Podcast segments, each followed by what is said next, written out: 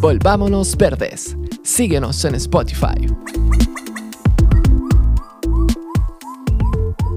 La naturaleza conforma la cultura. La cultura le impone significado a la naturaleza. Philippe Descola.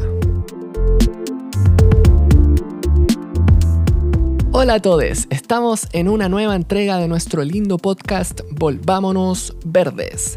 Como siempre agradecemos a nuestros colaboradores locales Book Bazar, una tienda de libros usados, y Mercado Local, un nuevo supermercado con la mayor oferta de productos locales entre Pucón y Villarrica. Y si te gusta este podcast y quieres apoyar el trabajo que hacemos, te invitamos a unirte a nuestra comunidad en Patreon serás la primera persona en escuchar los nuevos episodios sin comerciales y tendrás acceso a contenido exclusivo. Si te quieres unir a nuestro lindo proyecto, anda a www.patreon.com slash volvámonos verdes o haz clic en la descripción de este episodio. Así es. Volvimos a conversar con Tomás Ibarra, profesor del campus Villarrica y de la Facultad de Agronomía e Ingeniería Forestal de la Pontificia Universidad Católica de Chile.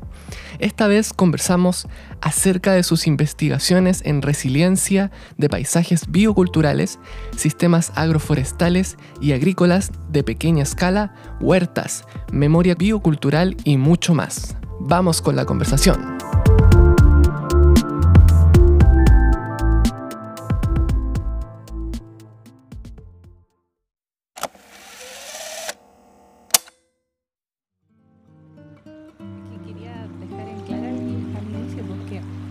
Habíamos tenido una conversación hace ya más de un mes, me parece. Sí, marzo. Sí.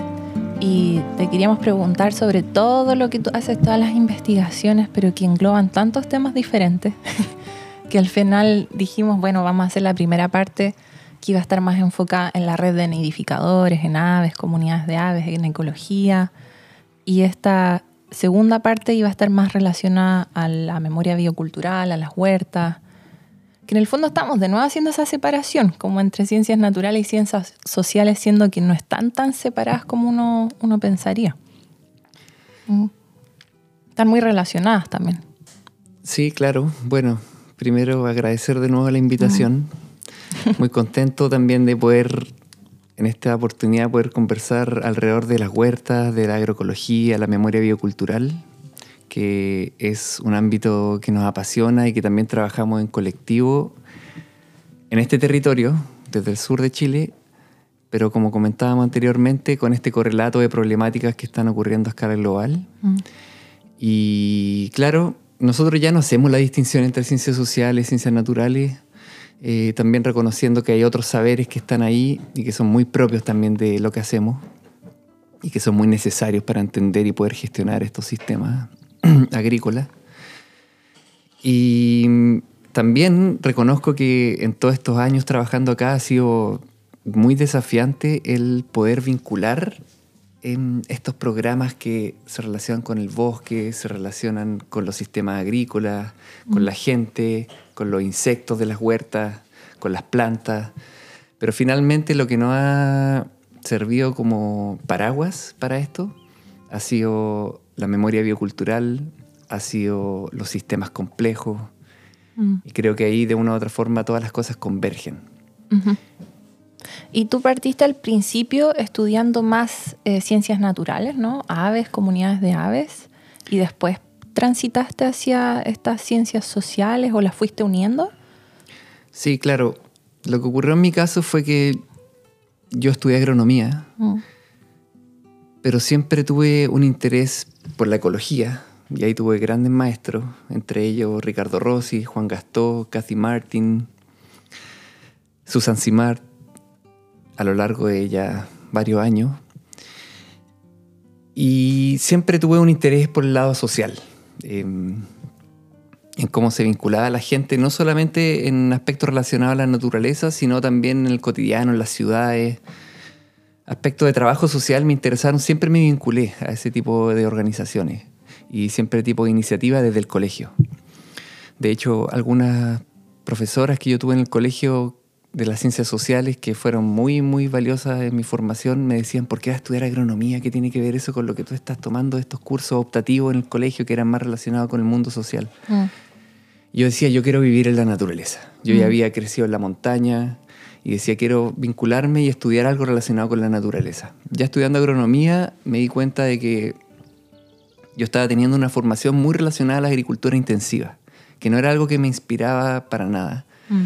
Pero conocí a grandes maestros, entre ellos tuve la formación más relacionada a la vida silvestre con Cristian Bonasich, Juan Gastó, un maestro de la ordenación territorial, la ruralidad, la ecología, la ecología con el ser humano como parte de los sistemas.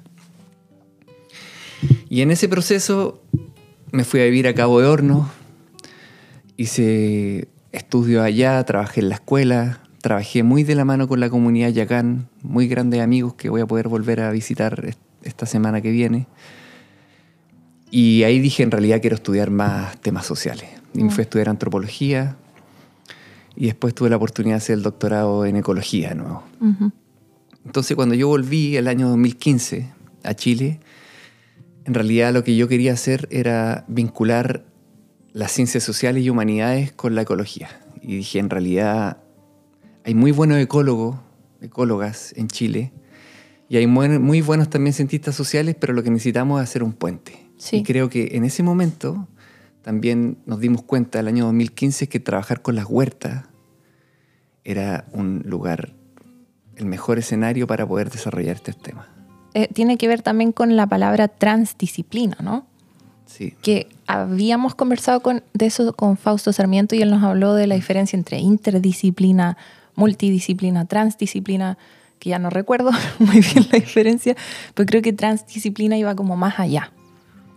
O, Claro. o más en profundidad, o los englobaba a todos. No sé si tú nos puedes explicar un poco qué es la transdisciplina. Bueno, para llegar a la transdisciplina, que creo que hoy día está siendo cada vez más necesaria y siendo cada vez más reproducida en distintos contextos, hay que yo creo que hacer un poco de historia. En el siglo XVII, con grandes descubrimientos que ocurrieron, se estaba dando paso a la revolución científica. Y ahí aparecen nombres muy importantes como Descartes, Newton, en el cual se separa los componentes afectivos del estudio de la naturaleza Mm. A grandes rasgos, de forma muy genérica. Todo se tenía que medir. Están los trabajos de Galileo Galilei, que venían previamente, que de una u otra forma fueron considerando cada vez más a la naturaleza como una máquina, la cual se podía medir, cuantificar. Todo esto fue conduciendo a un acelerado proceso también vinculado a las guerras, Primera, Segunda Guerra Mundial, de ultra especialización. Cada vez nos pusimos más disciplinares. Entonces ahí se desarrolló mucho la especialización y lo que podríamos conocer como monodisciplina. Somos especialistas en estudiar a los insectos.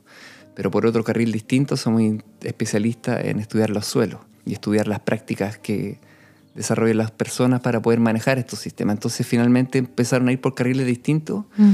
y poco a poco nos fuimos dando cuenta de que para resolver problemas que nos empezaron a quejar cada vez más durante el siglo XX, necesitábamos integrar esto. Y ahí empezaron a emerger miradas como la multidisciplina. La multidisciplina miraba un problema, pero de distintas disciplinas. Y de una u otra forma no necesariamente interac- interactuaban estas distintas disciplinas, sino que estaban de una u otra forma al servicio de un problema y cada uno dando su punto de vista Claro. a grandes rasgos. Luego la interdisciplina lo que busca es decir, en realidad necesitamos integrar estas distintas disciplinas. Y ahí la interdisciplina de una u otra forma borra los límites disciplinares. Entonces se pone a trabajar en conjunto y a reconocer lo importante que es trabajar con físicos, con matemáticos, con edafólogos que estudian el suelo, con los entomólogos que estudian los insectos, los cientistas sociales. Y de una u otra forma aquí se empieza a trabajar de forma mucho más integrada para resolver problemáticas que nos siguen aquejando hasta el día de hoy. Mm. Luego, en la segunda mitad también del siglo XX, se empieza a desarrollar esta aproximación transdisciplinar, que existen distintas definiciones, entre ellas, por ejemplo, se habla de que es una metadisciplina, que además de integrar distintas disciplinas, lo que busca en- a grandes rasgos es incluir distintos saberes que están fuera de la academia. La interdisciplina, de una u otra forma, borra estos límites disciplinares, pero sigue metida en la academia. Sí. La transdisciplina reconoce que existen saberes campesinos, que existen saberes en las organizaciones de la sociedad civil, saberes en los pueblos originarios, Mm. en las juntas de vecinos, etcétera, que son muy valiosos y que en el cotidiano son esos tipos de saberes los que están respondiendo a las problemáticas locales que, como comentamos también, y esto es muy propio de la transdisciplina, que tiene correlatos globales. La escasez hídrica, la pérdida de diversidad agrícola, la pérdida de variedades locales, por ejemplo, es un fenómeno que se da también a escala global. Y otro elemento central de la transdisciplina, insisto, es que también necesita vincular no solamente a las organizaciones de la sociedad civil, los saberes locales, sino también a los organismos públicos, a la industria, a la academia, para resolver problemáticas. Y eso requiere metodológicamente una aproximación muy participativa. Y eso es muy propio de la agroecología y la transdisciplina está en el corazón de la agroecología. Mira. Y lo otro que me gusta es que me parece que ellos tratan de mezclar también, como decías, más allá de la academia, con personas de la sociedad civil, eh, comunidades locales, pueblos indígenas, y no de manera vertical, como que la academia está ahí arriba y les dice o los escucha desde arriba, sino que de manera horizontal, ¿no? Claro. Siempre se habla de que la academia de una u otra forma está en una torre de marfil y creo que el contexto amerita a que esa torre marfil de una u otra forma se derrumbe y eso es lo que yo creo que ha venido ocurriendo Mm. y eso es muy necesario. Mm. Y en realidad ya no hablamos de la universidad eh, de forma metafórica, estamos hablando de la pluriversidad porque en realidad son distintas formas de abordar estos versos, ¿no es cierto? Sí. Esta forma de entender el mundo y que después a nosotros nos interesa mucho, yo soy agrónomo, me interesa resolver problemas eh, del mundo agrícola, de los sistemas agroalimentarios, y creo que la agroecología es la forma para poder desarrollarlo. Entonces, para resolver estos problemas necesitamos la integración, la conversación de distintos saberes. Bien. O sea, la universidad, está muy bien ir a la universidad y aprender un montón, pero después tienes que volver al mundo real, ¿no? Y volver a poner los pies en la tierra y saber lo que pasa en los contextos locales. Sí, incluso no es solamente quizás ir, solamente, ir a la universidad y volver, sino que todo ocurre en simultáneo. Claro. Todo ocurre en simultáneo y, y así el cotidiano. En el cotidiano no estamos separando el que conocemos los bichitos del suelo, sino que está todo ocurriendo de forma simultánea. Nos relacionamos con nuestras familias, nos relacionamos con las plantas, nos relacionamos con Sí. lo que nos alimentamos. No estamos separando, sino que está todo ocurriendo de forma muy em, al minuto. Sí. Y eso es interesante porque también se vincula a otros conceptos que podemos conversar, como la resiliencia. Ujú. Y habías mencionado la agroecología. ¿Es tan simple como que mezcla agronomía y ecología o qué quiere decir agroecología? Es simple, pero a su vez es complejo. Efectivamente mezcla la, la agronomía o la agricultura con la ecología y se funda en explorar estas relaciones sociales y ecológicas que se vinculan a los sistemas agroalimentarios. Pero a su vez la ecología o la agroecología en realidad es un conjunto de conocimientos, de prácticas y de movimientos políticos. ¿Y por qué enfatizo lo plural? Conocimientos porque, como comentábamos antes, debe integrar distintas formas de entender los sistemas agroalimentarios.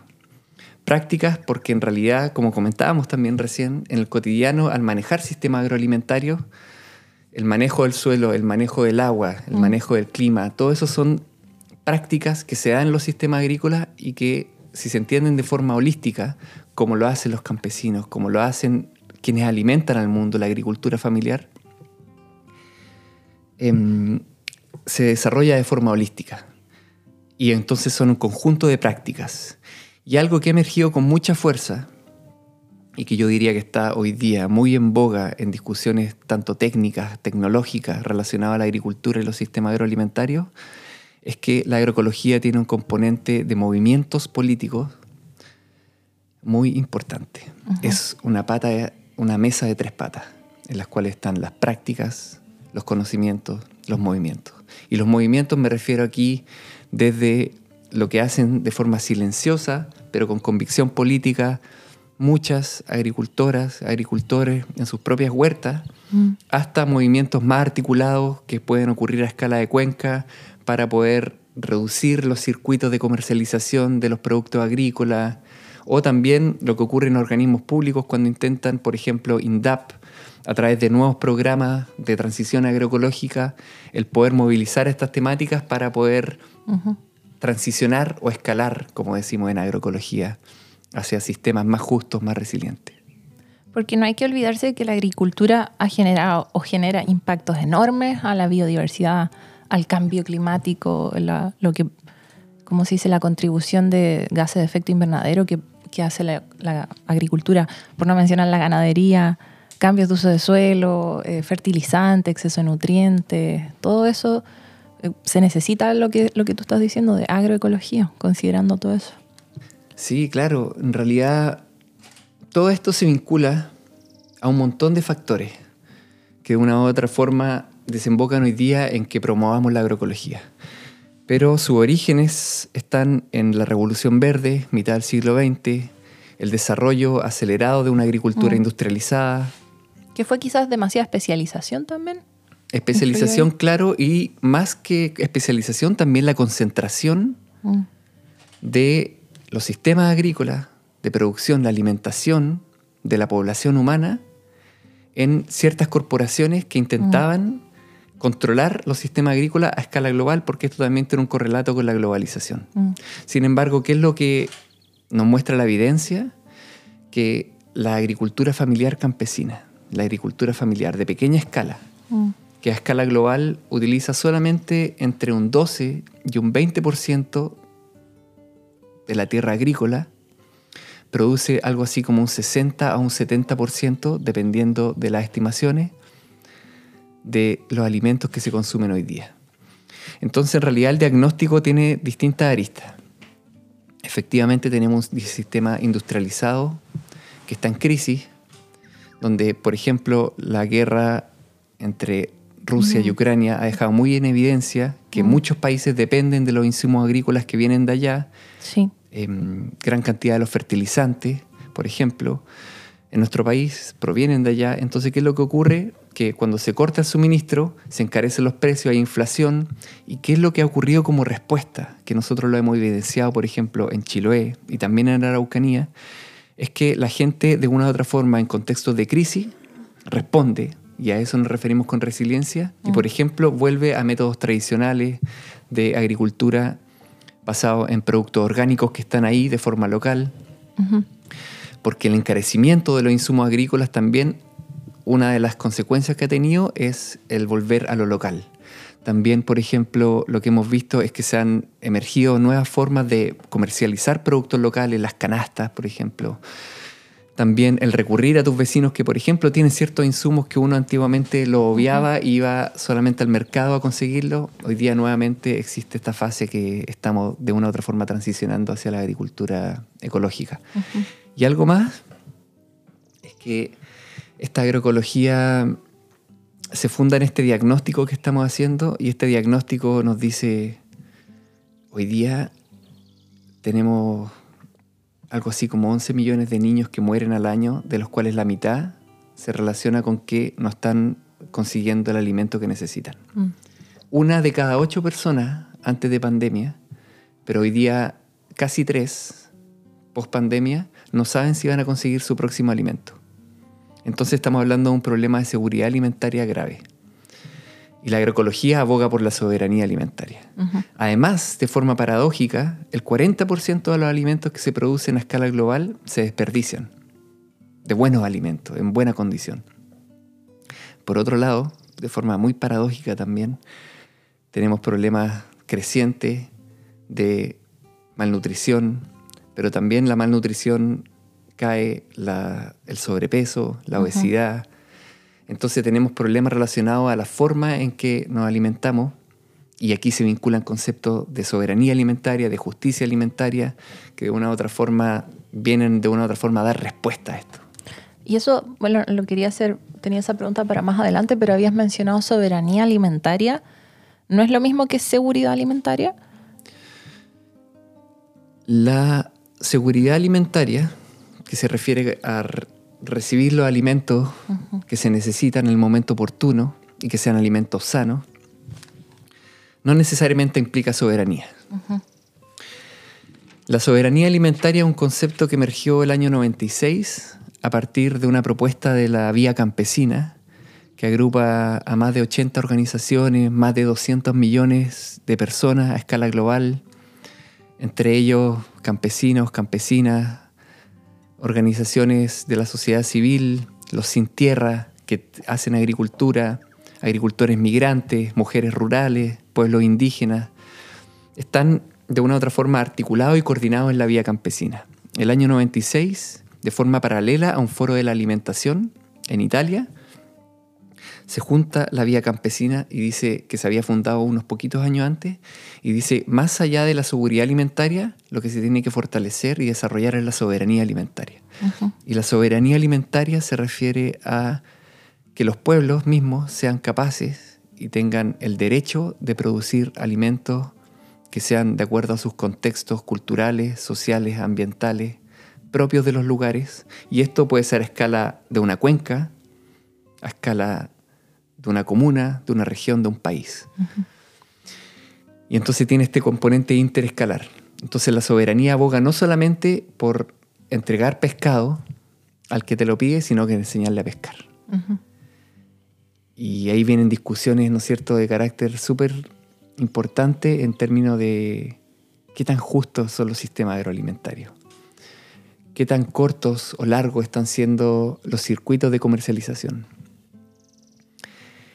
Y yo diría que hoy día, además de que está cobrando mucha fuerza la noción de soberanía alimentaria, que tiene su origen desde las bases, desde la vía campesina, está permeando ya las políticas públicas de carácter más global. Y en nuestro país, por ejemplo, uno de los líneas de acción fundamentales del Ministerio de Agricultura de la, administración actual, al menos en su inicio, era fortalecer la agroecología y la soberanía alimentaria. Lo otro que me, genera la duda es que igual yo crecí en Santiago, en la gran ciudad donde todos los alimentos venían de afuera y iban directo al supermercado. ¿Cómo se aplica todo esto en una gran ciudad como esa? Por ejemplo, que cada persona tenga un huertito o en las comunas aquí lo puedo imaginar, o sea, lo puedo visualizar claramente, ¿no? En Pucón, en zonas más rurales, pero en, grandes ciudades es difícil. Sí, lo es. Mm. Lo es sobre todo en un contexto de globalización en el que hoy día dependemos de productos que los vemos, los compramos en los supermercados y que en realidad cuando uno ve su origen, algunos de ellos han recorrido mm. varios miles de kilómetros. Y la agroecología, claro, se puede aplicar, yo creo, insisto, desde una huerta en un espacio escolar, que hoy día se han reproducido de forma exponencial. Es muy interesante cómo estas huertas, que además no solamente son productivas y que alimentan a niños en escuela, sino también tienen un componente educativo importante relacionado a la historia, relacionado a las ciencias naturales. Se han reproducido y ahí se puede hacer agroecología Ahí se puede enseñar lo importante que es una alimentación sana, justa, mm. local. Y lo que demuestra la evidencia es que a pesar de que existen estos productos que vienen por... han viajado miles de kilómetros, gran parte de la alimentación sigue viniendo de la agricultura familiar. Entonces, en realidad es un discurso más que otra cosa, el que en realidad nosotros dependemos de la importación de todo. Porque obviamente aquí estamos hablando de sistemas abiertos. Pero la transición agroecológica, que al menos yo creo que es la forma de avanzar hacia sistemas más justos de alimentación, es paulatina, es una transición y lo que requiere es reconocer que primero la base de nuestra alimentación el 60 al 70% a escala global está en manos de la agricultura familiar. Y en el caso chileno, es muy interesante porque un estudio de FAO, hace ya algunos años, nos dice que en Chile el 92% de las explotaciones agrícolas, de las unidades productivas, corresponden a agricultura familiar. Este estudio respetó el cómo cada uno de los países en América Latina definía agricultura familiar. En este caso, por ejemplo, eran terrenos de hasta 20 hectáreas, quizás se puede pensar que es bastante, pero al alero de esa definición, el 92% de las explotaciones agrícolas en Chile corresponden a la agricultura familiar. El 93% En Paraguay corresponde a agricultura familiar, que es el país que lidera en América Latina, Paraguay, y luego vendría Chile. Entonces pensamos que somos un país altamente industrializado y en realidad la tierra se concentra en quizás algunas pocas manos, pero en realidad quienes están alimentando, o al menos en términos de unidades de explotación agrícola, corresponde a la agricultura familiar. No sabemos muy bien a cuánta gente está alimentando y yo creo que eso es algo que necesitamos explorar en detalle. Pero sí sabemos que al menos existen muchos agricultores familiares, que esto también da trabajo a muchas personas. Y puedo ver también que eso da mayor resiliencia, ¿no? especialmente frente a los grandes cambios, al cambio climático o a guerras como lo que habías mencionado que está ocurriendo en Ucrania y Rusia. Eh, todo eso nos hace muy vulnerables, ¿no? que dependamos enormemente, si es que lo hacemos, de productos que vienen desde afuera. Eh, es importante también tener una producción local, como estabas diciendo. Mm. Sí, así es. Y creo que los momentos de crisis, que además están todas interrelacionadas y llegaron al menos durante los últimos años todas de un paraguaso, mm. han demostrado que, además de estar interrelacionadas, em, están afectando de forma simultánea distintas esferas de la experiencia humana, y entre ellas la alimentación, que a nosotros nos interesa mucho, porque no solamente un componente material, fisiológico, también tiene que ver con un componente espiritual, mm. eh, simbólico de los pueblos, em, que están muy interrelacionados con la diversidad biocultural de un país, de un territorio. Y claro, está todo interrelacionado, pero sin embargo la agricultura familiar, a diferencia de la agricultura industrial, es más resiliente. Y esto mm. existe un montón de evidencia al respecto porque por lo que se caracteriza la agricultura familiar en general es porque es en general altamente diversificada.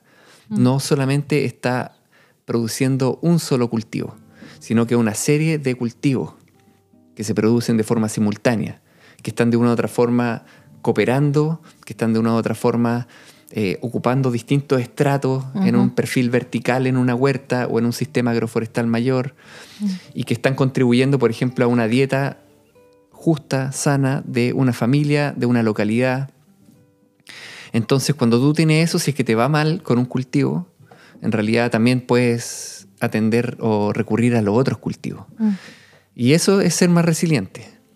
Cuando tú tienes un cultivo multiestratificado, que es muy característico de las huertas, por ejemplo, en realidad está haciendo un uso muy eficiente del agua, porque el agua está recurriendo, ¿no es cierto?, a los cultivos de tubérculos, se está evaporando, evapotranspirando le llamamos en agricultura, pero ahí también está siendo capturado por distintas plantas, distintos estratos, y esto también está entregando hábitat a distintos organismos, pájaros, em, insectos benéficos. Nosotros hemos estudiado aquí muchas huertas en, el territorio em, funcional que va desde Curarrehue, Pucón, Villarrica, Loncoche, además de en Chiloé. Y lo que hemos visto, por ejemplo, a la fecha es que existen algo así como 285 especies cultivadas intencionalmente por huerteras, por huerteros en estos espacios. Mm. En algunos casos estamos hablando de espacios de 50 metros cuadrados, pequeñitos. En otros casos hasta media hectárea, tampoco son muy grandes.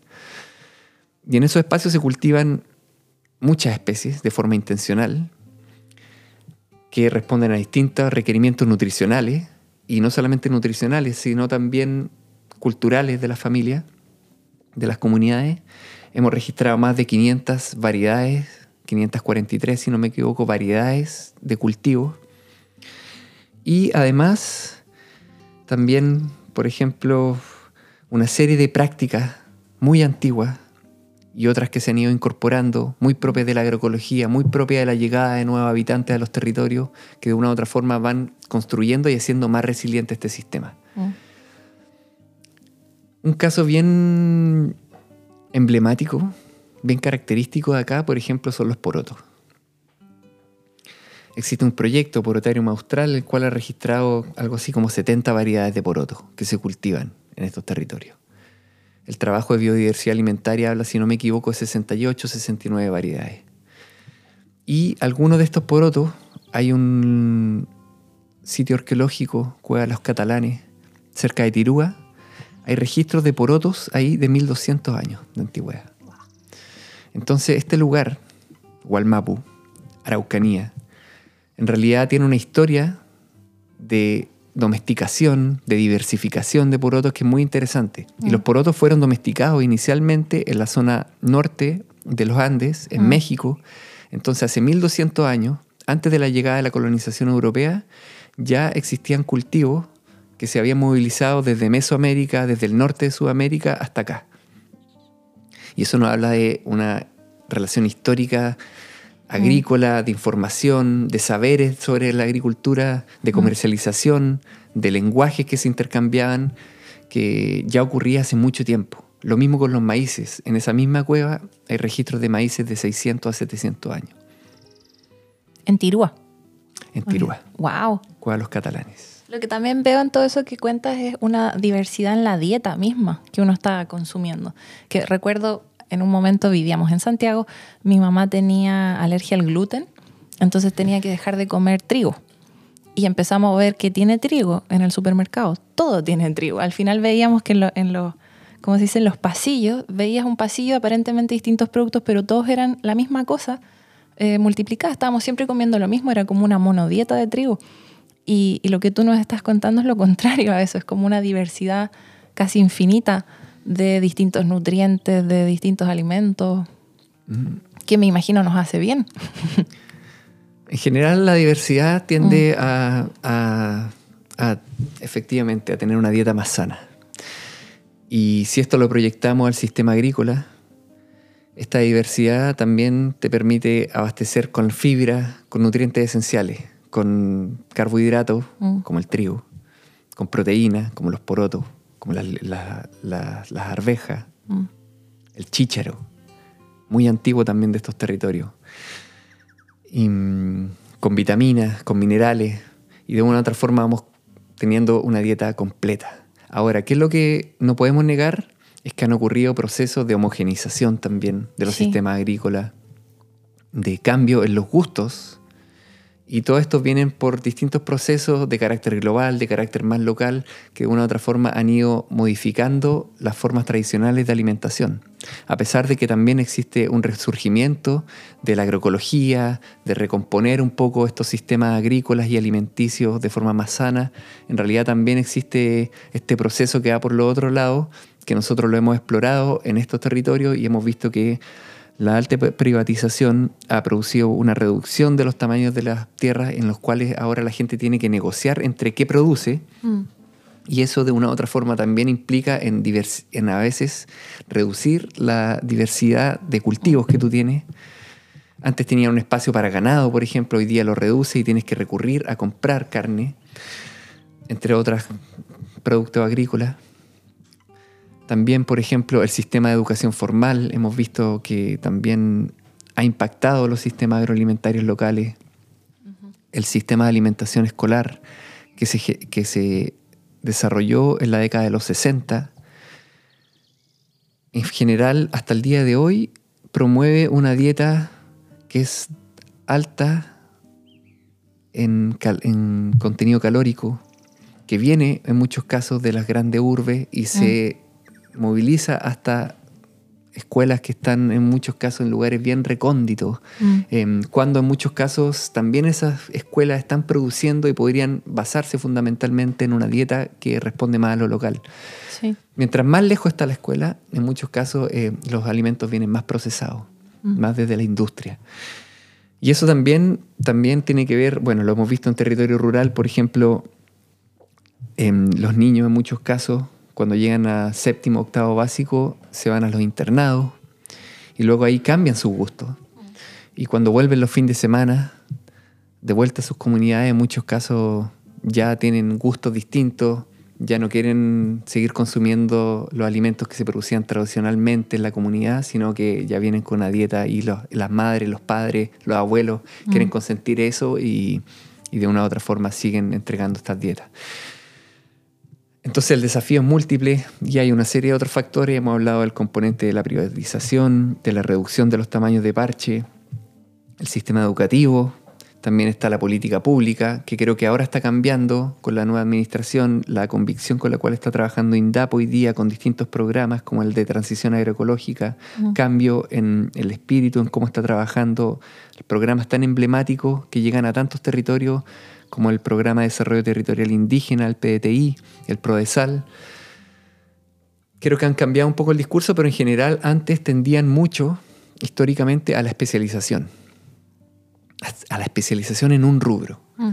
Entonces, a un agricultor que producía miel con su abeja, que producía huerta, que tenía huerta, que tenía unos pocos animales, le decían en realidad si que quieres obtener algún tipo de subsidio tienes que especializarte en un rubro.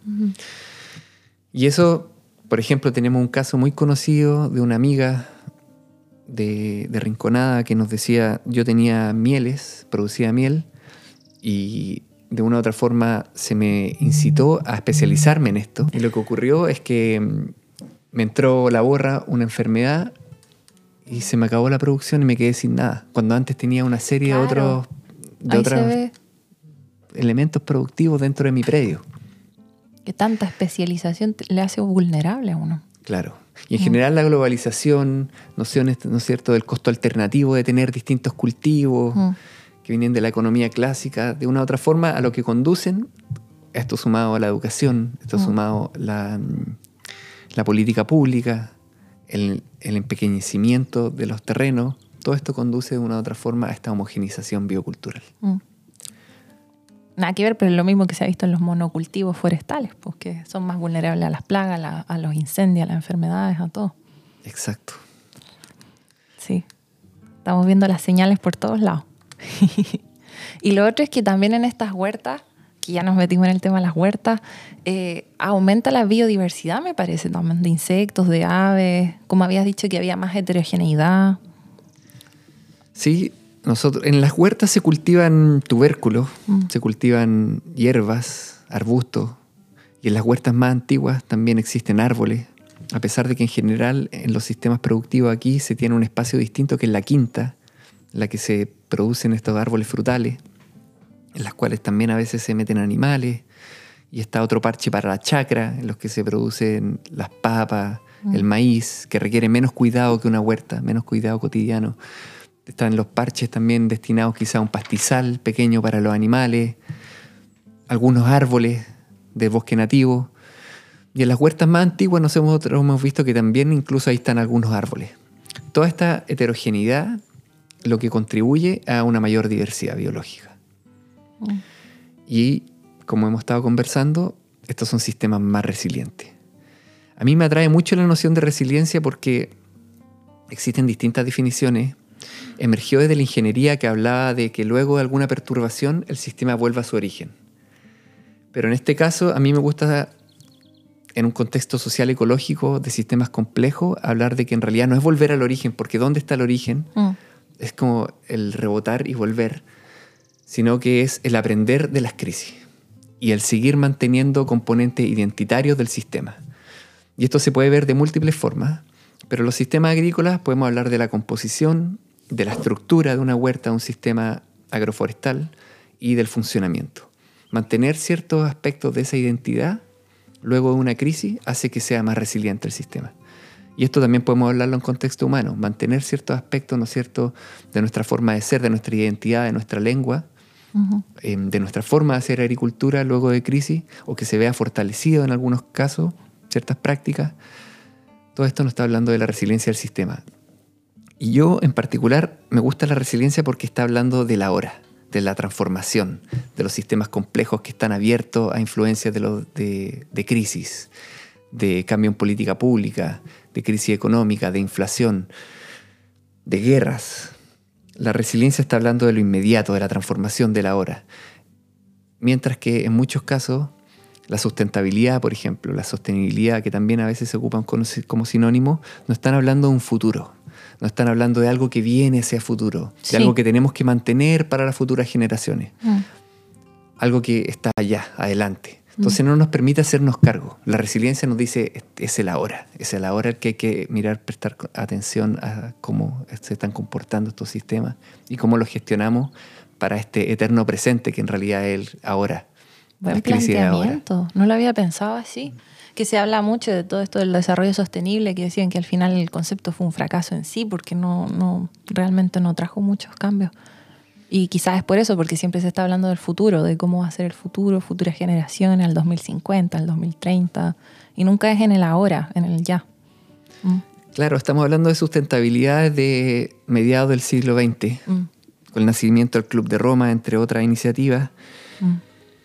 Y hasta el día de hoy, y creo que también el que existan los objetivos de desarrollo sostenible es muy importante porque también de una u otra forma entrega un mapa, mm. entrega como una hoja de ruta hacia dónde avanzar. Hambre cero, por ejemplo, en agricultura. Ok, ese es un objetivo. ¿Cómo vamos hacia ese objetivo? Pero creo que la resiliencia lo que nos invita es a la, al pensar los sistemas ahora, a transformarlos. Sí. Y bueno, relacionado con esto hay un concepto que me gusta mucho, que es lo de lo biocultural, que lo has mencionado bastante, y eh, memoria biocultural, que me gusta mucho ese concepto. ¿Qué quiere decir? La diversidad biocultural, primero, reconoce el vínculo indisoluble que existe entre naturaleza y cultura, entre biodiversidad y seres humanos. ¿Y de qué forma? Primero, si es que lo miramos desde un punto de vista epistemológico, o sea, del cómo conocemos lo que conocemos, mm. eh, los procesos de adquisición de ese conocimiento, nos damos cuenta de cómo sabemos. En realidad, los seres humanos siempre tenemos un lente cuando miramos a la naturaleza, un lente cultural. Cuando hablamos de un pájaro carpintero gigante, que estuvimos hablando alrededor de ello, o de los hongos con los cuales se vincula. Mm. Si lo describe un ecólogo, un ornitólogo, es muy distinto a si lo describe el, uñum, el uñumche don Lorenzo Ayepán de Puerto Saavedra, que él se comunica con los pájaros. Entonces, en realidad cuando estábamos hablando de algún fenómeno de la naturaleza, siempre hay algún lente cultural que lo hace que sea diverso. Eso desde un punto de vista epistemológico, del cómo conocemos. Y luego desde un punto de vista ontológico, estas son dos palabras, epistemología, ontología, que son propias de la filosofía, mm. que la ontología estudia el ente en tanto del ente, de lo que realmente existe, del ser. La ontología, en este contexto, lo que nos está diciendo que los seres humanos en realidad somos parte de los ecosistemas, porque lo estamos transformando, porque estamos, somos componentes, somos estructurantes, y también somos parte del funcionamiento del sistema. Entonces, desde un punto de vista epistemológico y ontológico, en realidad no podemos hablar solamente de diversidad biológica, estamos hablando de diversidad biocultural. Siempre hay un lente cultural con el cual estamos mirando esta diversidad y además somos parte de estos procesos, somos actores. Entonces, ¿qué es lo que nos quiere decir esto? Que estamos hablando de diversidad biocultural. Y la memoria biocultural, reconociendo este vínculo indisoluble, nos está hablando de la experiencia que se han ido acumulando en los sistemas. Se puede hablar de saberes, de cuerpos de conocimientos, de prácticas, de creencias que han acumulado las comunidades, las personas, experiencias del pasado que les permiten aprender y proyectar el futuro. Entonces tiene un componente simbólico muy importante, pero no es solamente hablar del pasado, sino que también el cómo se está trabajando hoy día y cómo se proyecta el futuro. La memoria biocultural, por ejemplo, está en estos porotos de los cuales estábamos hablando. Mm. Hay una memoria genética, ¿no es cierto? Diversa. Cuando miramos los porotos, en realidad estamos viendo que hay una diversidad genética cuando hablamos del poroto pitigo, del poroto payar, del poroto vaquita. Así. Hay una diversidad genética. Pero esta diversidad también está acumulada ahí. Entonces, ¿qué es lo que nos dice? Que cuando tenemos variedades locales, en realidad han ido acumulando experiencia en estos territorios, en un tipo de suelo, en un tipo de clima, y que quizás si se van a los trópicos van a fracasar, no van a germinar, no van a emerger. Pero sin embargo, ya están adaptados a este lugar, tienen una memoria a este sistema. Y esta memoria, en un contexto ecológico, emergió cuando hablábamos de los parches de bosque. Que, por ejemplo, luego de una perturbación de un incendio, el sistema del bosque, por ejemplo, en una quebrada, tenía memoria y a partir de ahí se puede recomponer y si se le permite, ese bosque va a ir colonizando poco a poco. Mm. Por ejemplo, cuando tenemos un terreno acá, se limpia o se utilizaba para ganadería y luego se deja por años, va a empezar a colonizar distintos arbustos, eventualmente árboles, y eso es porque el sistema tiene memoria, el sistema ha acumulado información de distinto tipo, información evolutiva, entonces, este sistema, por ejemplo, en este territorio no se va a transformar en un bosque tropical, sino que va a seguir siendo un bosque templado. Mm. Entonces tiene memoria evolutiva, tiene memoria ecológica, porque el sistema se va a seguir comportando con los pitíos, con, con las chauras, con los coihues, eh, va a mantener ciertas relaciones cuando se le permita trabajar de acuerdo a la ecología propia de este lugar y además tiene una memoria histórica. Y esta memoria histórica también nos habla de este manejo del territorio, nos habla también de que, por ejemplo, en este caso, aquí tenemos al pueblo mapuche, que ha acumulado experiencia, que de una u otra forma ya viene manejando por varias generaciones estos sistemas y que también ha ido acumulando esta resiliencia, ha ido de una u otra forma desarrollándose la resiliencia, incorporando nuevos elementos al sistema, pero manteniendo una memoria y acumulando esta experiencia sobre este lugar. Entonces la memoria cu- biocultural opera desde los genes hasta los paisajes, hasta se podría pensar incluso la biosfera. Wow. Que uno siempre pensaba la cultura humana separada de, de todos las- los aspectos como más naturales, ¿no? Genética separado, todo eso separado y en realidad está todo unido. Todo unido. Y la agricultura creo que cristaliza muy bien eso. Y esta memoria biocultural, me imagino, está en peligro, ¿no? O ha disminuido. Qué interesante hablar de si es que se reduce o no la Mm. memoria biocultural, porque nosotros en realidad siempre hablamos de que la memoria biocultural es una propiedad que emerge a partir de las relaciones entre actores del sistema, Mm. que pueden ser las semillas, que pueden ser los pájaros, las personas, el suelo, el clima. Y a partir de esas relaciones, cuando se pone en conversación esas relaciones, emerge esta memoria. Y la memoria de una u otra forma puede retroalimentar al sistema. Entonces, para dar un ejemplo bien concreto, nosotros hemos venido desarrollando metodologías para esto. Y hablamos de que para cultivar la memoria biocultural se necesitan dos elementos centrales. La participación y la materialización.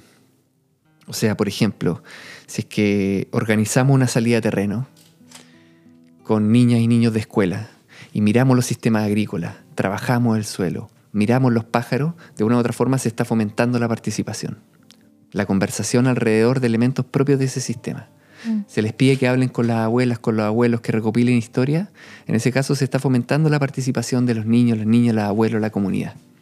Ahí tenemos la participación que se refiere al sentirse parce- parte, al Mm. interactuar con otras personas, con otros actores.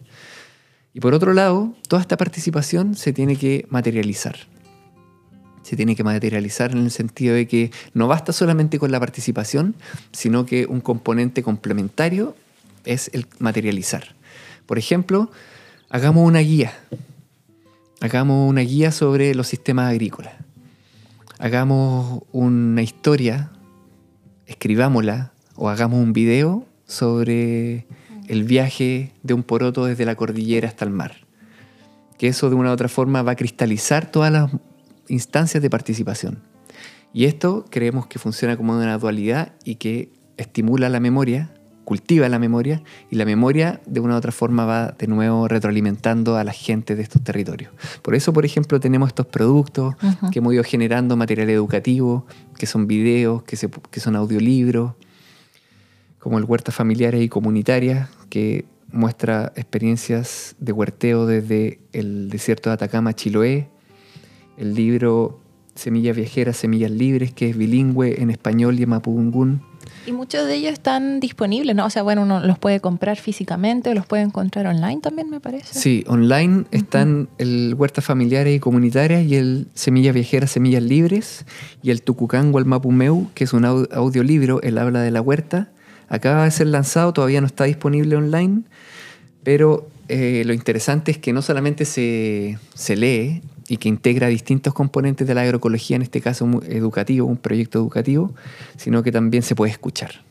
Se puede escuchar en castellano, en inglés y en mapudungun. Wow.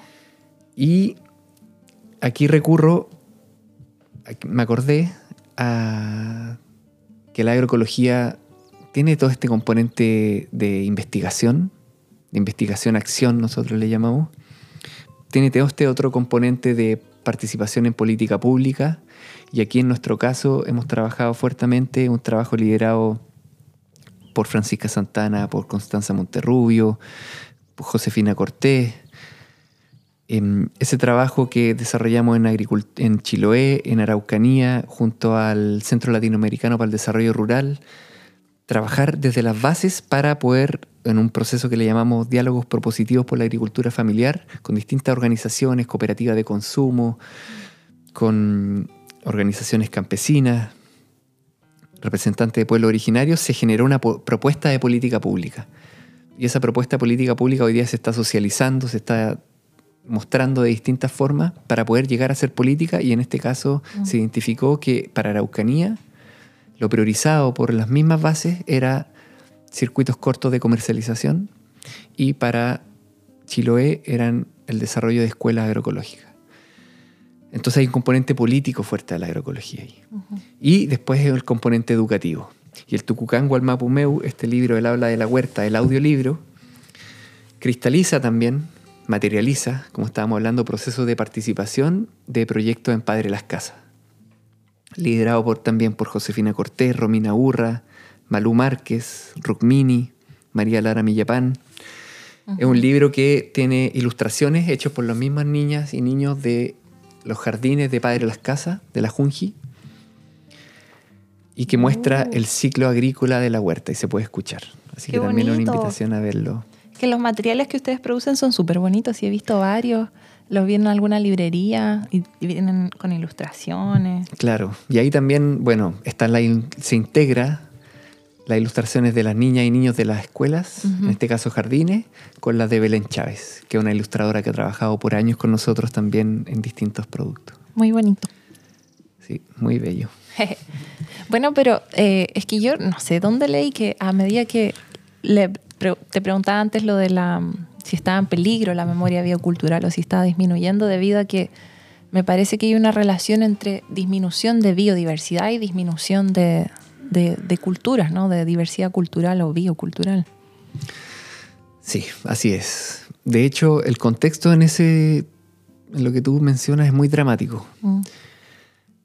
Nosotros nos preocupamos mucho por la diversidad biológica y se estima que en este siglo, de aquí al 2100, se va a perder, de acuerdo a las distintas estimaciones que existen, algo así como un 20-25% de la diversidad biológica que existe a escala planetaria.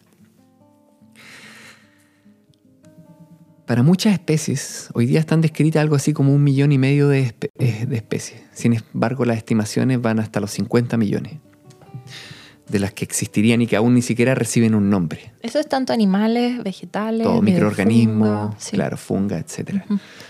Entonces, aún hay mucho por describir, mucho por conocer y a pesar de eso, estamos perdiendo mucho.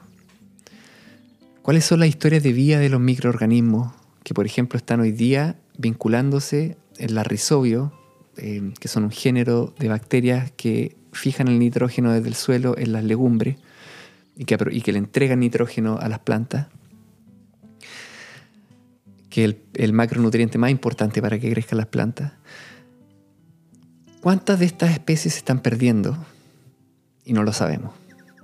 ¿Cuántas de ellas han recibido solamente un nombre o sabemos dónde están, pero no sabemos nada sobre su historia de vida? Bueno, muchas de estas especies se están perdiendo y algo así como entre un 20 o 25% se van a perder. Sin embargo, en el mismo periodo, si hablamos de diversidad cultural, el panorama es más dramático aún. En el planeta se hablan entre 6.900 y 7.000 lenguajes. Y en este mismo periodo de 2000 al 2100 se estima que se van a perder algo así como el 90% de estas lenguas. Oh, ¡Qué terrible! Es muy dramático. Mm. ¿Y qué es lo que nos ha mostrado el desarrollo de tecnologías como los sistemas de información geográfica entre los 90 y los inicios de este siglo? Es que las zonas más biodiversas del planeta son también las zonas más diversas culturalmente. Eso iba a preguntar como si había más lenguas, por ejemplo, las lenguas eran más complejas en zonas más biodiversas.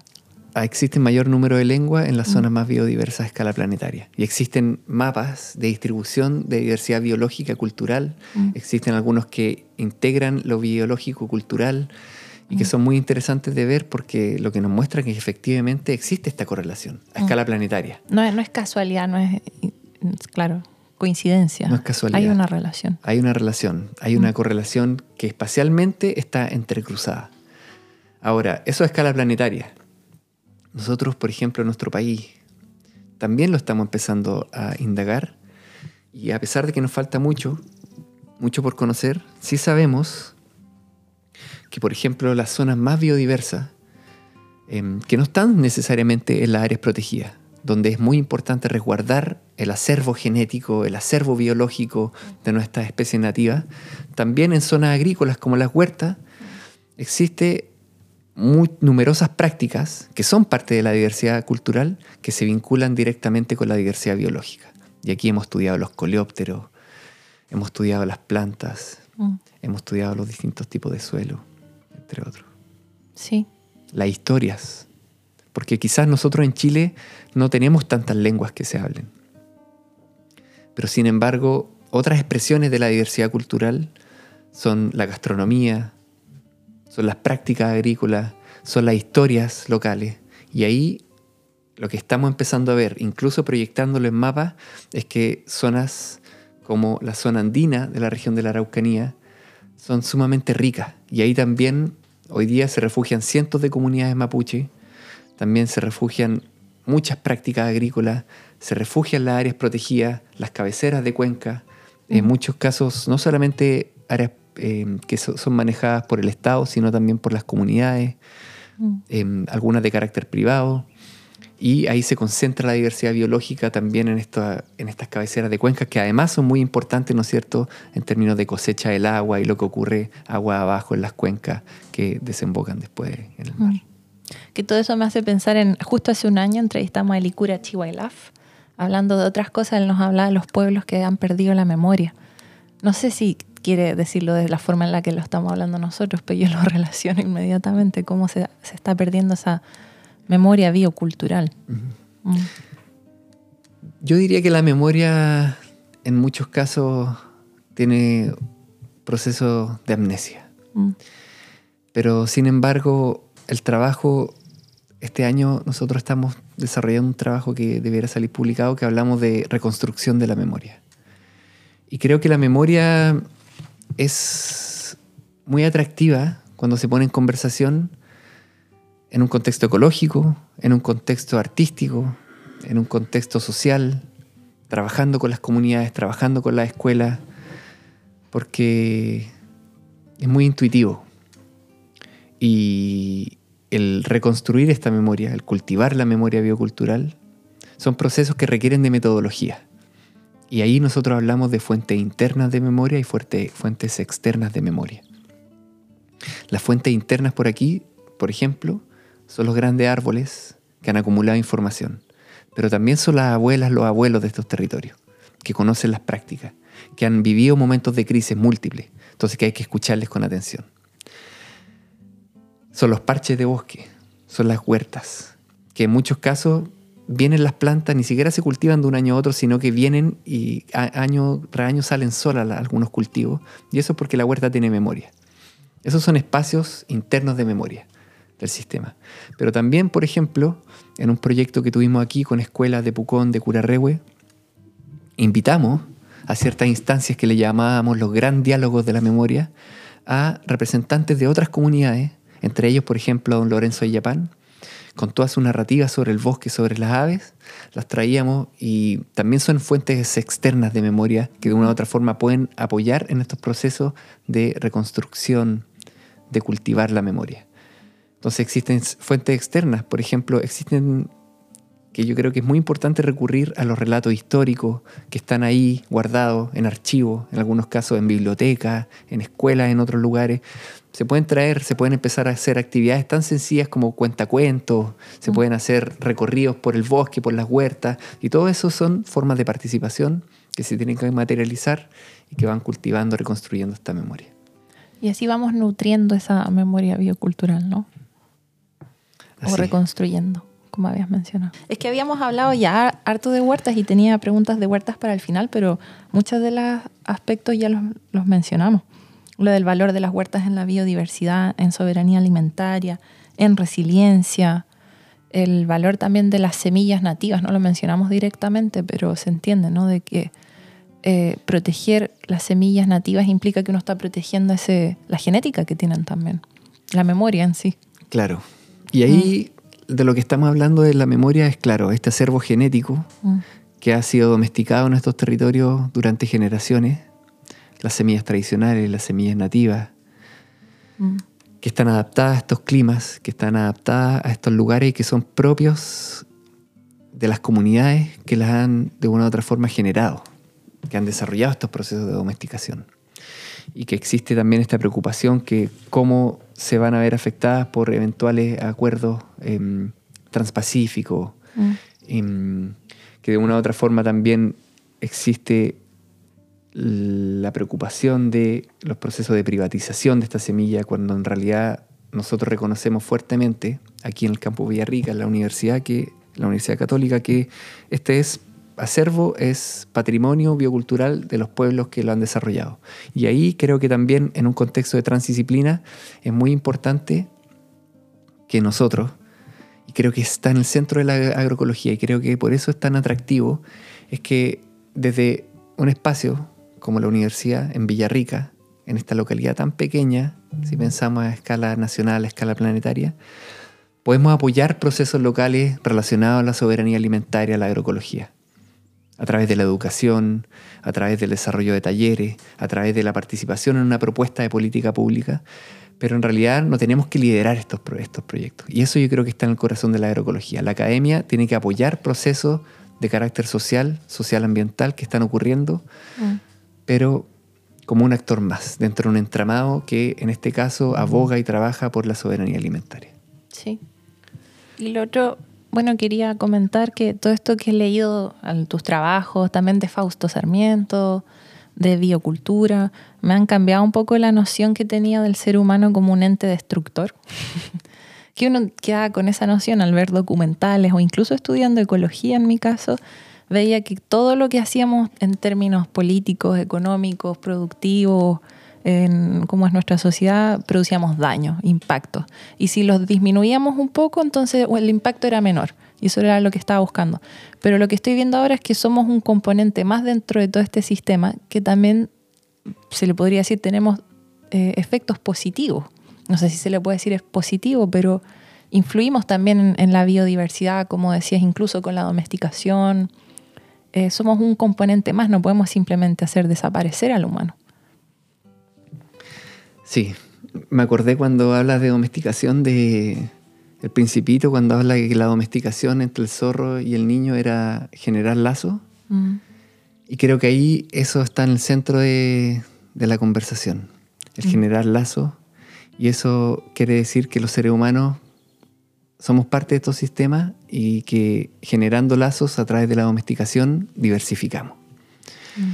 Nosotros hemos visto que, por ejemplo, la diversidad biológica en áreas que están siendo manejadas, en donde existe cosecha de árboles, en donde existe una huerta vecina, son más biodiversos que en las áreas protegidas, Mm.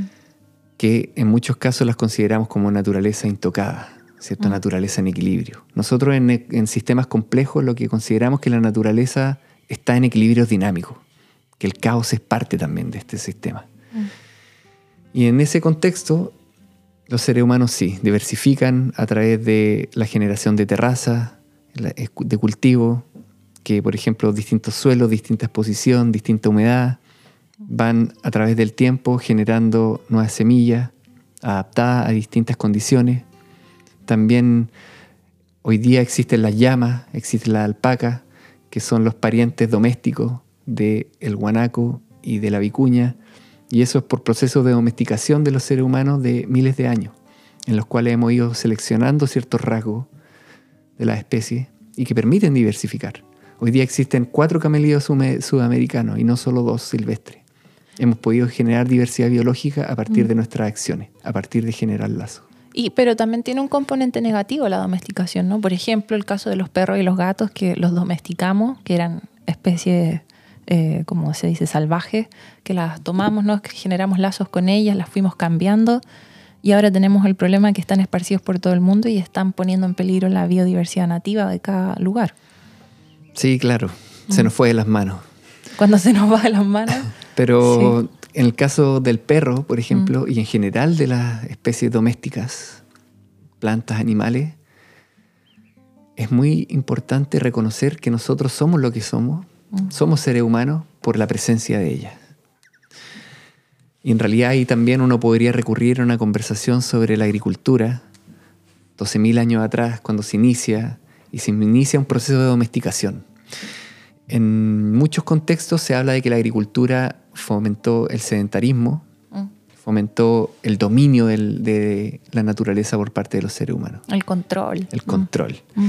Pero yo creo que también se profundizó un conocimiento, se profundizaron los procesos de domesticación que ocurren de forma continua hasta el día de hoy.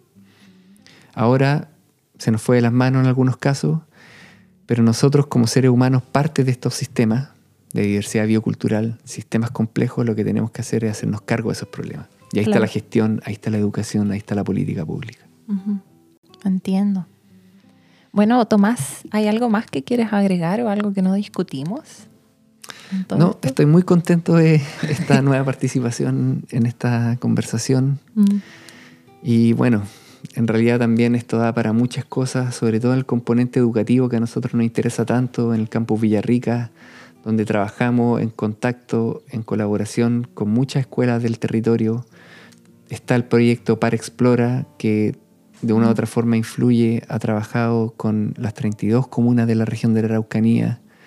Y creemos que ahí está la semillita, ¿no es cierto? A pesar de los contextos de crisis, a pesar de que hace solamente un par de días tuvimos resultados eleccionarios que para nosotros son bien dramáticos. Mm. Igualmente, a pesar de eso, la semillita está en las escuelas, está seguir trabajando en esos contextos, porque a partir de ahí viene la transformación y el cultivo de la memoria de temprana edad.